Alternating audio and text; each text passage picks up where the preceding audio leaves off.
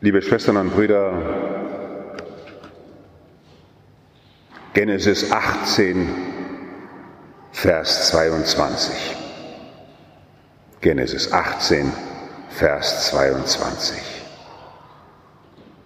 Die Männer wandten sich ab von dort und gingen auf Sodom zu.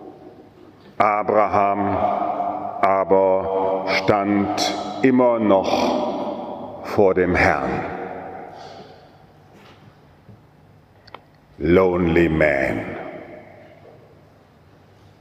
Abraham aber stand immer noch vor dem Herrn. Dieses Wort, liebe Schwestern und Brüder, geht seit circa 6000 Jahren in der Menschheitsgeschichte mit. So sehr mit, dass die Kirche sich jedes Mal, wenn sie sich versammelt, sich das anschauen will. Dieser Satz, Genesis 18, Vers 22, wird seitdem Kirche zusammenkommt und Eucharistie feiert, immer neu inszeniert.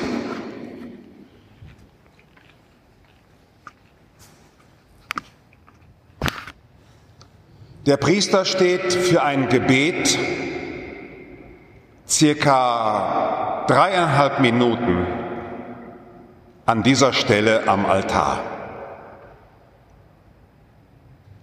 und betet in allen möglichen Anliegen. Und während dieses großen Gebetes erinnern wir Gott daran, was er getan hat. Ja, du bist heilig, großer Gott. Und alle deine Werke verkünden dein Lob. Denn durch deinen Sohn, unseren Herrn Jesus Christus, und in der Kraft des Heiligen Geistes erfüllst du die ganze Schöpfung mit Leben und Gnade. Bis ans Ende der Zeiten versammelst du dir ein Volk, damit deinem Namen das reine Opfer dargebracht werde vom Aufgang der Sonne bis zum Untergang. Und worin besteht dieses reine und heilige Opfer? Erstens, dass ihr heute Abend nach hierhin gekommen seid. Warum bist du heute Abend nach hierhin gekommen? Weil ich mich in dir, Christus, beim Vater treffen will.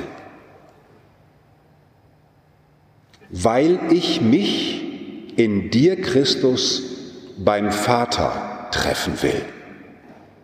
Wir gehen sonntags nicht in die Kirche. Wir gehen sonntags in Christus, um in ihm eine neue Schöpfung zu werden. Das reine und heilige Opfer wird dem Vater dargebracht, weil wir uns bei Christus, dem neuen Menschen, versammeln. Und dieser neue Mensch hat wie Abraham alleine, Lonely Man, am Kreuz Abraham vollendet. Abraham ist der Urvater des Glaubens, der vorwegnimmt, so sagt es der Hebräerbrief, was in Christus Gott vollendet hat, dass einer für uns einsteht. Oder wie die Lesung es formuliert hat, ihr wart tot, ihr wart tot und wir sind tot. Alles, was wir tun, liebe Schwestern und Brüder, ist zum Tod. Sören Kierkegaard hat ein ganzes Buch darüber geschrieben, die Krankheit zum Tode. Wir sind alle so krank, dass wir sterben müssen. Ich bin am letzte Woche 63 geworden und ich habe den Leuten gesagt, ich bin jetzt ja schon bald auch bei meinem Tod. Dann gucken mich alle an, wie erschrocken, red doch nicht so, was redst du für ein dummes Zeug? Doch, ich habe schon mindestens zwei Drittel meines Lebens rum, ich werde bald sterben. Die Menschen sind derart schockiert, wenn man so etwas sagt, aber es stimmt doch auch. Ich kann da gar nichts mitnehmen, weder meine Fingernägel noch mein Messgewand, mein schönes, mein schöner Kelch, ich kann gar nichts mitnehmen. Ich bin zum Tode. Die Welt ist zum Tode. Da können die noch so schöne Banken bauen und können Versicherungsgebäude bauen, die können alles, die Goethestraße von vorne bis hinten zupflastern, da kann man rauskommen mit dicken Uhren, die 12.000 Euro kosten. Die Leute, die die tragen, werden alle sterben, alle. Und niemand kann was davon mitnehmen. Außer man nimmt alles mit ins Grab und stattet noch seinen Sarg aus wie ein Pharaonengrab. Aber ansonsten kann man nichts mitnehmen. Ihr wart tot infolge eurer Sünden, aber Gott hat euch mit Christus zusammen lebendig gemacht. Und das fühle ich ganz deutlich. Das habe ich zum ersten Mal gefühlt, als ich 16 war, weil ich wusste, mein Vater und meine Mutter haben mich geboren, damit ich sterbe. Die können mich leider vor meinem Sterben müssen nicht retten. Aber durch die Taufe gehörte ich ganz zu Christus. Mit Christus wurde ich in der Taufe begraben und mit ihm auferweckt. Das heißt, mit ihm vor Gott aufgestellt. Und zwar so, dass euch niemand mehr ein Beinchen stellen kann. Egal was mir passiert. Was glauben Sie, wie oft ich enttäuscht und gekränkt bin, wie oft ich andere gekränkt habe, enttäuscht habe, verletzt habe, was ich für eine Sündensau bin und was andere mit ihrer Sünde an mir alles gemacht haben. Das ist doch so. Ich meine, vielleicht geht es euch nicht so, aber mir geht das so. Ich könnte Menschen erzählen, die unter mir gelitten haben und noch leiden, obwohl ich das nicht will. Aber ich bin ebenso. Aber ich bin in Christus gestorben und auferweckt, weil nämlich der Schuldschein, der gegen mich spricht,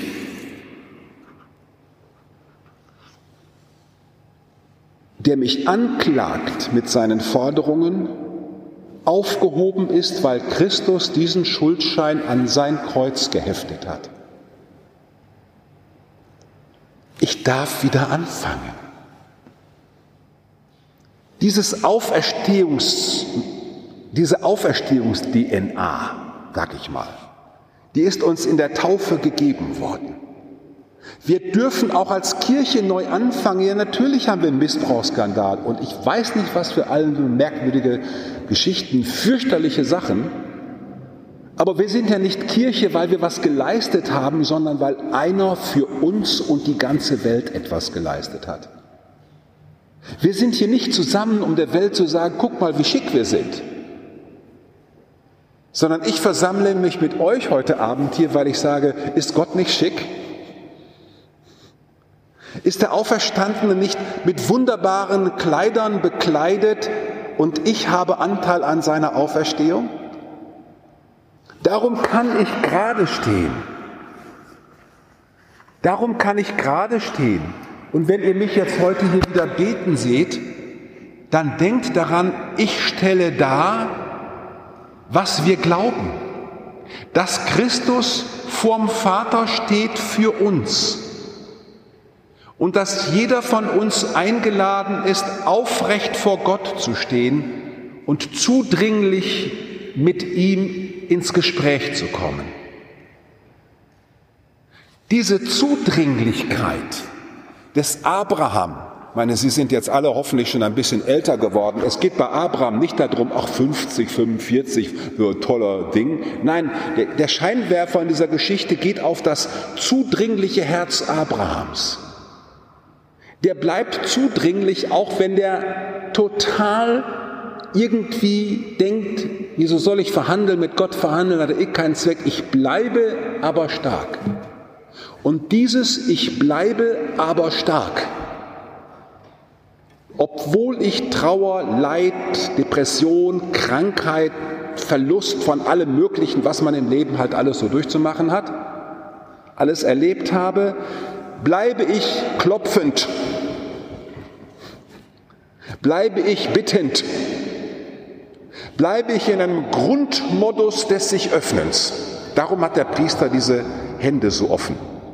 Weil die Angst und die Depression und die Enttäuschung, die macht uns zu. Ich will keinen mehr an mich ranlassen. Ich habe abgeschlossen, sagen wir dann. Aber Christen sind Menschen, die sind Grabgeöffnete. Verstehen Sie, was ich meine? Christen sind Menschen, die sagen, wir öffnen uns trotzdem, weil der Herr sich geöffnet hat am Kreuz und in seiner Auferstehung und wir teilhaben an seinem Tod und seiner Auferstehung, egal was wir für Tode zu sterben haben. Er wird uns mit in seine Auferstehung nehmen.